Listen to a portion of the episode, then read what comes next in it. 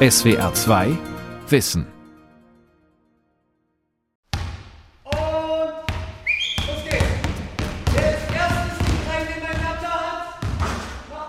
Kinder prellen Bälle durch die Halle. Alle hier sind stark übergewichtig. Zweimal pro Woche trainieren sie, weil Bewegung ein Schlüssel ist, um abzunehmen. Und zwar mit Spaß und ohne Zwang, sagt Sportwissenschaftler Endre Puskas. Sie werden nicht Übergewicht in Wochen und Monate loswerden. Und alleine mit Ernährungsprinzipien werden sie bei Kindern nicht erreichen. Das geht im rechten Ohr rein und im linken Ohr wieder raus. Die Kinder können Verantwortung übernehmen im kleinen Bereich. Man muss sie aber auch anleiten. Und dazu gehört etwas, was viele vergessen. Selbstwertgefühl erzeugen und Selbstbewusstsein. Übergewicht bei Kindern vorzubeugen, ist nicht allein Aufgabe der Eltern. Auch Gesellschaft, Politik und Industrie sind gefordert, ein Umfeld zu schaffen, das nicht dick macht. Übergewicht bei Kindern. Was Eltern und Gesellschaft tun können. Von Anja Schrum. Trainer Markus spornt die Kinder an. Jeder Treffer in den Korb bedeutet einen Punkt. Jeder Fehlwurf eine Kniebeuge. Etwas abseits sitzt Endre Puskas und beobachtet. Fidelio Adipositas heißt das Sportprogramm, das die Kinder in der kleinen Turnhalle in Berlin-Spandau zweimal pro Woche auf Trab bringt. Und das kostenlos. Die Kinder, die eigentlich im Sport oder in der Bewegung nicht viele Erfahrungen und nicht viele Erfolge gesammelt haben. Und um die geht es gerade und die sind in der Pandemie explodiert. Sportwissenschaftler Endre Puskas betreut seit gut 25 Jahren das Fidelio Sportangebot für adipöse und übergewichtige Kinder und Jugendliche des Sportgesundheitsparks Berlin. Ein bundesweit wohl einmaliges Programm.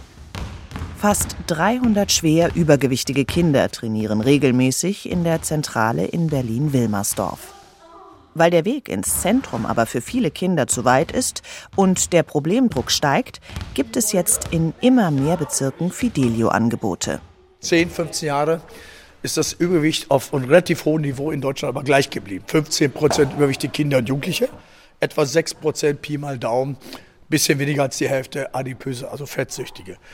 Und jetzt gibt es die erste Forsa-Umfrage da deutet sich eine Explosion an. Gerade die Kinder, die leicht Übergewicht sind, sind jetzt ins mittlere Übergewicht, die mittlere ins schwere. Das heißt, es verschiebt sich mehr zum schweren Übergewicht und Adipositas.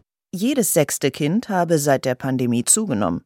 Und fast die Hälfte bewege sich weniger als zuvor. Mit diesen Ergebnissen sorgte eine Forsa-Umfrage im Frühjahr 2022 für Schlagzeilen. Repräsentative Daten gibt es noch nicht, doch andere Untersuchungen deuten in eine ähnliche Richtung. Endre Puskas wundert das nicht. Keine Schule, keine Kita, kaum Treffen mit Freunden, geschlossene Schwimmhallen, gesperrte Bolzplätze. Stattdessen Computer, Tablet, Smartphone. Jetzt sind wir bei einer Online-Nutzung von fünf, sechs Stunden, am Wochenende vielleicht sogar länger. Das heißt, wenn wir jetzt mal zusammenrechnen, wie lange Kinder schlafen, dann in der Schule sind, dann rechnen Sie noch mal vier, fünf, sechs Stunden online dazu. Was bleibt denn da für Bewegung und Sport? Ein Mangel an Bewegung plus ein zu viel an Kalorien, zu viele Süßigkeiten, fettes Essen, zuckerhaltige Getränke. Das bringt die Energiebilanz aus dem Lot. Die Folge? Übergewicht.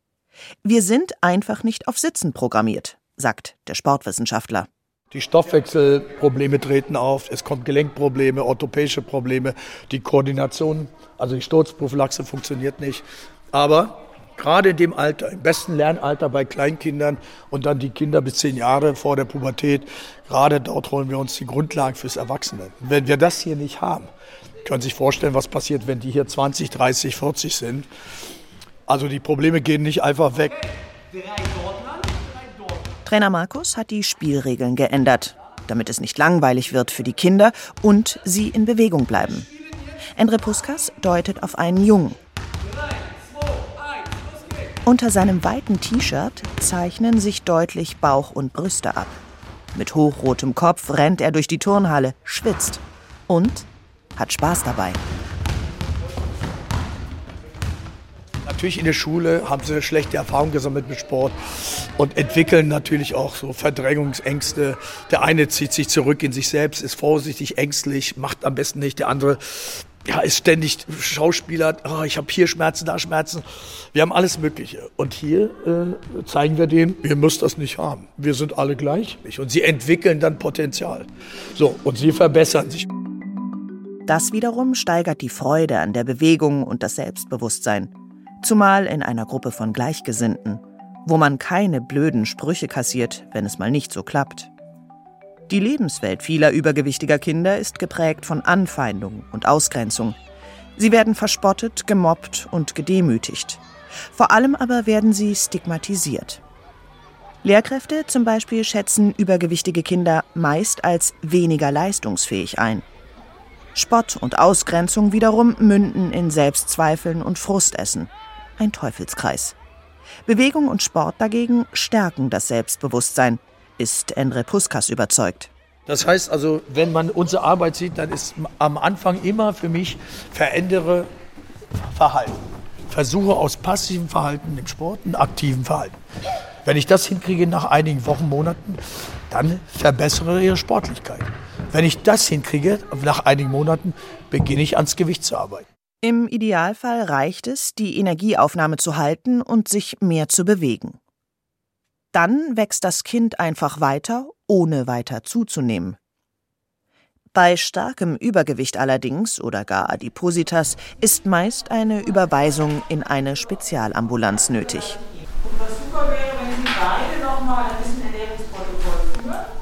Die Kinder- und Jugendklinik der Berliner Charité. Im Nebenraum ist Susanna Wiegand, die Leiterin der Adipositas-Ambulanz, im Elterngespräch. Die Eltern sollen dokumentieren, was ihr Sohn, neun Jahre alt, jeden Tag isst. Handyfotos reichen. 70 Prozent der rund 1000 Kinder und Jugendlichen, die die Ambulanz jährlich betreut, sind schwer adipös. Die meisten kommen mit einer Überweisung von der Kinderärztin. Susanna Wiegand verabschiedet ihren kleinen Patienten und dessen Eltern. Beim Hinausgehen redet der Junge auf seinen Vater ein. Die Ärztin blickt kurz hinterher. Ein neunjähriger Junge, der ja schon 110 Kilo wiegt, was für neun Jahre ja erstmal wirklich außergewöhnlich ist. Was bedeutet, dass fast die Hälfte seines Körpergewichts wirklich Übergewicht ist. Wenn man sich das mal vorstellt, dass man als Erwachsener mit einem 50 Kilo Rucksack jeden Schritt unterwegs ist und sich dann vorstellt, dass dieser Junge den Wunsch hat, Fußball zu spielen, braucht es, glaube ich, nicht viel Fantasie, um ja, sich auszumalen, was, was diese Art eines wirklich extremen Übergewichts bedeutet. Und das ist halt das, was uns hier in der Klinik eben immer häufiger begegnet. Auch Wiegand bestätigt. In die Ambulanz, die Teil des sozialpädiatrischen Zentrums der Charité ist, kommen seit der Pandemie deutlich mehr Kinder und Jugendliche, die extrem adipös sind. Aus Gewicht und Größe, dem Kindesalter und dem Geschlecht sowie der sogenannten Perzentilkurve, bekannt aus den U-Untersuchungen, ermitteln Wiegand und ihr Team, wie schwerwiegend das Problem ist. Es folgt eine umfangreiche Anamnese. Gerade wenn Kinder eben schon sehr früh ein sehr starkes Übergewicht entwickeln, dann haben sie doch in einem gewissen Prozentsatz zusätzlich noch andere angeborene Veränderungen, zum Beispiel in der Appetitregulation, die es ihnen eben besonders schwer machen, ihr, ihr Essen zum Beispiel zu kontrollieren. Solche eher seltenen Störungen ließen sich mittlerweile zusätzlich medikamentös behandeln. Sie sollten nicht übersehen werden. Zumeist seien sie genetisch bedingt. Susanna Wiegand und ihr Team schauen sich die Genetik an und nehmen den Stoffwechsel der jungen Patienten und Patientinnen unter die Lupe. Sie erstellen eine Energiebilanz und checken, ob das Übergewicht bereits zu Folgeerkrankungen geführt hat. Ganz klassisch, äh, ich habe schon gesagt, ähm, Fettstoffwechsel, Zuckerstoffwechsel, Leberverfettung, hoher Blutdruck, äh, hohe Harnsäure, also der ganze Bereich metabolische Folgen eines Übergewichts, wo man denkt, ach, das kriegen nur Erwachsene. Nee, ist nicht so. Ganz viele Kinder und Jugendliche haben das eben auch schon. Also das ist so dieser eine Bereich, aber eben auch, da gibt es einen orthopädischen Bereich. Also viele haben jetzt sagen, ach nee, und Schulsport kann ich nicht mitmachen, ich habe Knieprobleme und so weiter, dass man da schaut, was ist jetzt Übergewichtsfolge, gibt es da Verletzungen. Und dann ist da noch die Frage nach der psychischen Gesundheit. Auch die wird in die Anamnese einbezogen.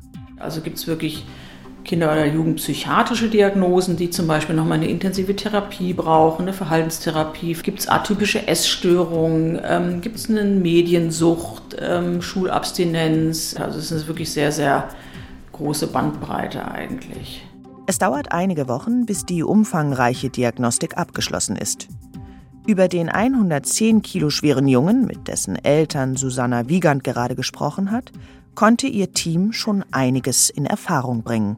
Das sind eben getrennte Eltern, ähm, eine bisschen schwierige Situation, also keine, keine gute Abstimmung und eben ein neun Jahre alter Junge mit einem massiven Übergewicht, der zwar regelmäßig in die Schule geht, aber keinerlei Kontakte zu Gleichaltrigen hat, von seiner russisch sprechenden Großmutter nachmittags betreut die das sicher sehr, sehr, sehr gut mit ihm meint, aber war jetzt eben auch zu beobachtende sagen wir mal, nicht altersentsprechende Interaktion mit, mit den Eltern. Also wir müssen einfach auch von der sozialen Isolation, von der Überbehütung ausgehen. Wiegands Team wird jetzt für den Jungen und seine Familie eine langfristige Ernährungsumstellung erarbeiten.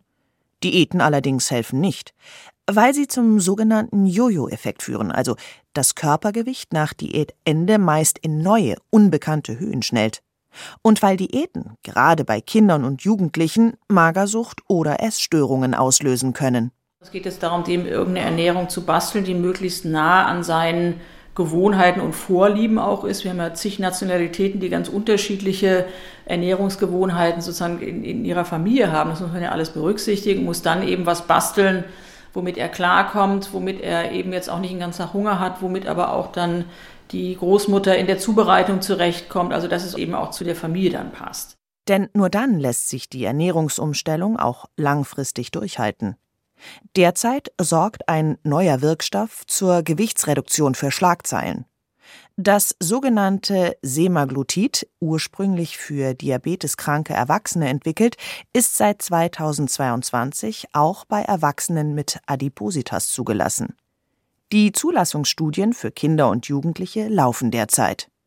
Allerdings, so schränkt Susanna Wiegand ein, sei Semaglutid, anders als viele Medienberichte suggerieren, kein Wundermittel. 3, 2, 1, Für extrem übergewichtige Kinder gilt weiterhin, neben der Ernährungsumstellung ist in der Therapie vor allem die Bewegung wichtig. In der Spandauer Turnhalle rennen, hüpfen und balancieren die Fidelio Kids über einen Parcours. Sie klettern über Sprungkästen, trippeln durch Ringe, rollen sich über dicke blaue Turnmatten. Programmleiter Endre Puskas nickt zufrieden. Ich werde nicht äh, viele Sprünge einbauen bei stark adipösen. Ansonsten, wir müssen sie belasten. Sie müssen sich positiv anpassen. Wenn wir sie unterfordern, passiert nichts. Ganz im Gegenteil, es wird schlimmer. Wir dürfen sie aber auch nicht überfordern. Das ist genau der Punkt, dass wir so immer in dieser Forderung bleiben. Und dann passiert auch genau das, dass Gelenke stabilisiert werden durch Muskulatur, dass äh, der Rücken gehalten wird durch Muskulatur, die Koordination verbessert sich, Muskelketten arbeiten besser. Das ist genau die Grundlage, die die Kinder fürs Erwachsenenalter brauchen, um nicht Probleme zu kriegen. Zapping-Training nennt Endre Puskas das Sportangebot, das er im Laufe der Jahre für die übergewichtigen Kinder entwickelt hat. Und, das so glaubt er, auch für den Sportunterricht in der Schule gut geeignet wäre. Technik interessiert mich nicht, sagt der Sportwissenschaftler. Auf die Bewegung komme es an. Das können Ballspiele ohne komplizierte Regeln sein oder ständig wechselnde Spielformen. Die Abwechslung sei ganz wichtig. Wenn du etwas nicht kannst und dir fehlen am Anfang der Folge, dann schaltet der Kopf nach zwei Minuten schon ab. Der Rest passiert auch nichts im Körper. Wenn du aber sozusagen wechselst die Sportart nach einer Minute, dann hat er ah, Aussicht Erfolg, er ist wieder motiviert. Das ist das Entscheidende. Die 9- bis 15-Jährigen, die gerade eine Trinkpause machen, nur Wasser, keine zuckerhaltigen Getränke lautet die Regel, kommen auf jeden Fall gerne. Also mir gefällt es, dass ähm, wir hier Spiele spielen können, ohne dafür irgendwie benotet zu werden wie im Sportunterricht. Und halt, wenn wir was nicht schaffen, dass man hier keinen Ärger bekommt oder so. Weil hier kennt man nicht so viele Leute und in äh, Schule kennt man mehr Leute. Und das ist dann peinlich, wenn man zum Beispiel runterfällt oder so. Hier ist es nicht peinlich. Ich habe auch bis hier 11 Kilo abgenommen. Kinder, die wieder Freude an Bewegung und Sport haben, bewegen sich auch im Alltag mehr, so die Hoffnung. Und darauf kommt es an, so die Adipositas-Spezialistin Susanna Wiegand. Das versuche ich auch immer den, den Eltern zu erklären. Unser Stoffwechsel ist eigentlich so gemacht, dass wir 25 Kilometer am Tag zu Fuß laufen. Das tun die wenigsten von uns regelmäßig. Aber deswegen ist Bewegung essentiell, wenn es darum geht, langfristig eine gesunde Gewichtsentwicklung hinzukriegen. Runter von der Couch, das gilt für viele Kinder wie Eltern gleichermaßen. Ein aktiver Alltag, 12.000 Schritte, ein Schulweg ohne Auto, Bewegung draußen und bei Tageslicht. Doch das ist alles nicht so einfach umzusetzen, wenn die Kinder morgens in die Schule gehen, anschließend in den Hort und erst um 16 oder 17 Uhr wieder zu Hause sind. Das weiß auch die Adipositas-Expertin. Und trotzdem, die ganze Familie muss mitziehen, um eine nachhaltige Gewichtsreduktion zu erreichen. Und um zu verhindern, dass aus übergewichtigen Kindern multimorbide Erwachsene werden. Für 20 Prozent können wir vielleicht nichts tun, weil die einmal kommen und dann nicht wieder. 30 Prozent können so ihr Gewicht signifikant reduzieren. Und für die restlichen 50 Prozent schaffen wir es zumindest, dass sie nicht dicker werden und damit sozusagen ihre Stoffwechselsituation schon mal deutlich verbessern. Für die Gesundheit ist das durchaus ein Erfolg. Allerdings zählen für die betroffenen Kinder und Jugendlichen meist andere Dinge ein Jugendlicher, wenn ich dem jetzt sage, dein Stoffwechsel ist aber jetzt viel, viel besser als vor einem halben Jahr, ist dem das erstmal relativ latte, weil ähm, er sie ja trotzdem nicht die Klamotten anziehen können, die sie eigentlich wollen. Damit es gar nicht erst zu schwerem Übergewicht oder Adipositas kommt, müsste viel mehr Wert auf Prävention gelegt werden. Doch bundesweit sei die Versorgungslage absolut defizitär, urteilt Susanna Wiegand. Einfach deswegen, weil Adipositas Schulungsprogramme, was ja eigentlich viel sinnvoller sozusagen vorgeschaltet für nicht so gravierende Fälle viel, viel sinnvoller wäre, eben völlig unzureichend finanziert sind und das Angebot über die letzten so gut zehn Jahre nochmal um fast 50 Prozent abgenommen hat. Also in der, in der Fläche wirklich eine absolute Katastrophe. Eine erfolgreiche Prävention sollte ohnehin nicht nur beim Verhalten des oder der Einzelnen ansetzen, sondern die Verhältnisse, unter denen Kinder und Jugendliche heute leben, müssten sich ändern. Dass sie die Möglichkeit haben, sich im Alltag viel zu bewegen, dass die in Gemeinschaftseinrichtungen, äh, Kita, Schule vernünftiges Essen bekommen, ähm, dass man guckt, welche Kinder haben Stress, äh, sich um, um Stressvermeidung zu kümmern. Das ist das, was uns dann ärgert, dass es eigentlich so einfach wäre und ähm, dass wir viele starke Gegenspieler haben, zum Beispiel in der Lebensmittelindustrie oder in anderen Interessengruppierungen, die eben ich sag mal, die, die gesunde Entwicklung von möglichst vielen Kindern jetzt nicht so im Blick haben. Und für Gemüselasagne braucht man ganz viel Gemüse. Und wichtig ist, dass man Gemüse erstmal abwäscht. Judith Sigelko zieht das Gemüse aus der Verpackung, stapelt Tomatendosen, Schmand und Lasagnepackungen auf der Arbeitsfläche. Und dann haben wir noch die Salate da. Die kannst du in eine Schüssel packen. Toni, Bella, Gino, Johannes und Sajeda streifen sich Plastikhandschuhe über und greifen dann zu Schneidebrett und Messern. Aubergine. Und ihr könnt In der Küche der Arche, einer Einrichtung für benachteiligte Kinder und Jugendliche in Berlin-Friedrichshain, beginnen sie zu waschen und zu schneiden. Der Mitte durch. Dann hast du jetzt zwei Hälften. Kleine Würfelchen für die Gemüselasagne, die die Kinder heute gemeinsam kochen wollen. Zweimal durch und dann hast du kleine Würfelchen. Und so kleine Würfelchen brauchen wir. Also wir wissen, was den Kindern schmeckt. Aus Erfahrung. Nudeln sind immer gut und Auflauf natürlich auch. Und die herkömmliche Lasagne ist ja mit Hackfleisch. Und da nicht alle Kinder Fleisch essen und so ein bisschen das Gemüse zu verstecken, haben wir gedacht, machen wir das. Ähm, heute mal. Jeden Freitagnachmittag kocht Judith Sigelko gemeinsam mit den Kindern. Weil es Spaß macht, gemeinsames Essen inklusive. Aber auch, weil Kochen ein Bewusstsein dafür schafft, wie man sich gesund und günstig ernähren kann. Denn Kinder aus armen Haushalten leiden besonders häufig unter Übergewicht. Auch einfach mal einen Burger selber zu machen oder Pommes selber zu machen, ist ja auch mal was anderes, als es einfach nur beim Imbiss zu kaufen. Und am Wochenende steht dann Kochen mit der ganzen Familie auf dem Plan. Äh, es gibt da dieses Kochwettbewerb. Ich habe da 10, 5 oder 10 Arsche äh, mitteilen. Und dann kriegen wir halt Rezepte. Wenn Judith oder irgendjemand unsere Nummer hat, kriegen wir dir die Video geschickt, wie wir alles machen sollen. Dann sollen wir es äh, kochen zu Hause und dann ein Foto davon machen und dann Judith schicken. Ausgelöst hat die Koch-Challenge einen Besuch der Starköchin Meta Hiltebrand aus der Schweiz. Hähnchennuggets mit Blattsalat an Himbeervinaigrette. Das hatte Hildebrand zusammen mit den Kindern gezaubert. Und sie hat gleich ein Video produziert, das nun online steht als Teil einer Rezeptserie.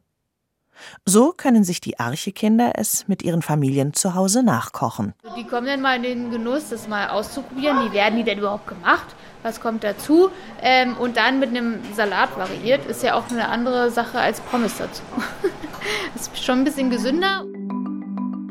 Angesichts der gestiegenen Lebensmittelpreise suchen immer mehr Familien die Tafeln auf. Aus Lebensmittelspenden etwas zu kochen, auch das lernen die Kids bei der Arche.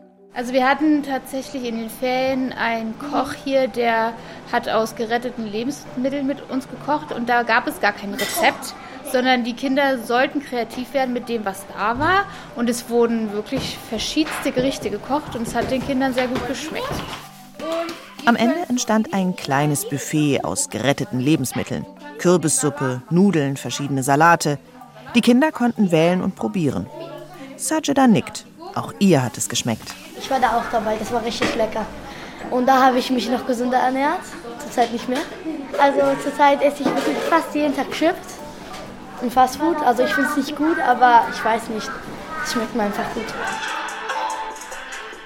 Es ist eben so eine klassische TikTok-Werbung, ein kurzer Spot mit Musik unterlegt und man sieht diese Jungs dabei, wie sie genüsslich Oreo-Kekse verspeisen. Und das natürlich auch wieder im Aufzug, weil sie sind ja die Elevator Boys. Also so sieht das aus. Luise Molling klickt weiter durch ihren Laptop. TikTok ist mittlerweile der angesagte Kanal bei Kindern und Jugendlichen. Natürlich auch, wenn es um Werbung für ungesunde Lebensmittel geht. Molling ist Campaignerin bei Foodwatch und kämpft seit Jahren gegen Kindermarketing und für Übergewichtsprävention. Denn nach wie vor sind fast 90 Prozent der für Kinder beworbenen Produkte zu süß, zu fettig, zu salzig. Schon die ganz Kleinen sollen geködert werden. Jede Mutter, jeder Vater kennt es, wenn er, er, oder sie mit dem Kind einkaufen geht, sehen sie überall diese quietschbunten Figuren auf den Produkten, dann gibt es Spielzeugbeigaben, dann gibt es diese tollen Joghurts mit den Knusper-Schokolinsen drauf, die schön bunt sind und noch Geräusche machen, das lieben Kinder natürlich auch. Ältere Kinder gucken nach wie vor Fernsehen. Da flimmern jeden Abend zur Primetime im Schnitt fünf Werbespots für ungesunde Lebensmittel über die Mattscheibe. So eine aktuelle Erhebung von Foodwatch. Dazu noch Social Media mit zielgenauer Werbung für Kinder und Jugendliche unter dem Radar der Eltern. Eine Milliarde Euro hat die Süßwarenindustrie 2020 allein in Deutschland ausgegeben, um ihre Zuckerbomben und fettigen Snacks anzupreisen.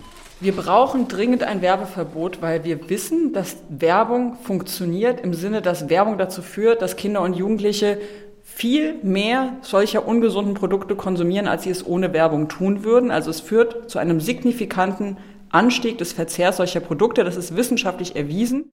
Um Kinder vor Übergewicht und seinen Folgen besser zu schützen, fordert Foodwatch ein Werbeverbot für ungesunde Lebensmittel zwischen 6 und 23 Uhr. Im Fernsehen, im Radio und online. Also, dass man wirklich tagsüber auf all diesen Kanälen nur noch Werbung für gesunde Lebensmittel schalten darf. Wir möchten, dass Influencerinnen, da deren Inhalte ja jederzeit abgerufen werden können, generell auch nur noch für gesunde Lebensmittel werben dürfen. Wir möchten, dass es eine Bannmeile gibt rund um Schulen, Kitas und Spielplätze von mindestens 100 Metern, wo eben auch keine Plakatwerbung mehr für ungesunde Lebensmittel gezeigt werden darf. Kritiker, darunter durchaus auch Eltern, halten vielfach dagegen. Man müsse das ganze ungesunde Zeug ja nicht kaufen. Niemand zwinge einen dazu. Neulich meinte ein Journalist tatsächlich dazu mir, man könnte ja dann doch einfach online einkaufen. Also wenn Eltern das stört, dass Kinder da jetzt verlockt werden im Supermarkt, dann sollen sie doch einfach nur noch online bestellen. Also er fand es tatsächlich sinnvoller oder eher zu rechtfertigen, dass Kinder nicht mehr Supermärkte betreten dürfen, als dass einfach die Lebensmittelindustrie in ihren Marketingaktivitäten eingeschränkt wird. Luise Molling schüttelt den Kopf. Dass die Zahl übergewichtiger Kinder und Jugendlicher zunimmt, wundert sie nicht. Das Problem ist ja gerade, dass dieses einfach sich gesünder ernähren uns so unglaublich schwer gemacht wird. Wir leben ja in einer sogenannten adipogenen, also übergewichtsfördernden Umwelt, wie Expertinnen das nennen. Das heißt, wo immer wir uns aufhalten, gibt es ein extrem großes Angebot an unausgewogenen Lebensmitteln. Sie müssen nur versuchen, irgendwo an einem, an einem Bahnhof ein gesundes Mittagessen zu finden. Das ist schon richtig schwierig. In den Kantinen, in Schulen und Kitas gibt es kaum gesundes Essen. Wir haben ein Angebot an, an Erfrischungsgetränken, was ausschließlich, fast ausschließlich völlig überzuckert ist. Sie finden kaum ein Getränk, was kein Zucker enthält und auch Geschmack hat. Die NGO Foodwatch fordert eine Zuckersteuer für süße Getränke wie Softdrinks, Eistee oder Energydrinks. In Großbritannien etwa ist seit 2018 eine Abgabe fällig, gestaffelt nach dem Zuckeranteil. Laut einer Studie der Oxford-Universität habe sich daraufhin der durchschnittliche Zuckergehalt der Softdrinks von 4,4 auf 2,9 Gramm pro 100 Milliliter reduziert. Das entspräche einer Zuckerreduktion von 30 Prozent pro Kopf und Tag. Luise Molling plädiert dafür, Ähnliches auch in Deutschland zu versuchen. Weil eben süße, gezuckerte Getränke ein Schlüsselfaktor sind bei der Entstehung von Übergewichten Adipositas. Und es braucht auch die Abschaffung der Mehrwertsteuer für Obst und Gemüse, weil es eben so ermöglicht wird, dass ja, gesunde Lebensmittel günstiger werden im Vergleich und man sich dort eben leichter gesund ernähren kann. Cem Özdemir, Minister für Ernährung und Landwirtschaft, hat Ende Februar 2023 einen Gesetzentwurf vorgelegt, um das Kindermarketing für ungesunde Lebensmittel zu beschränken. Doch ob Özdemir innerhalb der Ampelkoalition eine Mehrheit für seinen Vorschlag findet, ist unklar. Die Lebensmittelwirtschaft jedenfalls lehnt den Entwurf ab. Kinder sind eine wichtige Zielgruppe. Die Produkte, die unausgewogenen Produkte sind besonders profitabel und die Lebensmittelindustrie will natürlich unbedingt weiter ihre ungesunden Produkte auch an Kinder vermarkten. Und äh, ja, deswegen läuft die natürlich gerade Sturm gegen jede ja, Form von Regulierung in diesem Bereich. Zurück zu den Fidelio Kids in Berlin-Spandau. Fast anderthalb Stunden haben die Jungen und Mädchen sich jetzt bewegt, ausgetobt und dabei Spaß gehabt ohne blöde Kommentare über ihr Äußeres oder ihr Körpergewicht zu bekommen. Wer den Kindern zuschaut, dem wird schnell klar, solche Angebote müsste es an viel mehr Orten geben, um das Selbstbewusstsein der Kinder zu stärken und ihnen ein gutes Körpergefühl zu vermitteln. SWR 2 Wissen. Übergewicht bei Kindern. Was Eltern und Gesellschaft tun können. Von Anja Schrum. Sprecherin Angela Neis. Regie Günter Maurer. Redaktion Vera Kern. SWR 2 Wissen.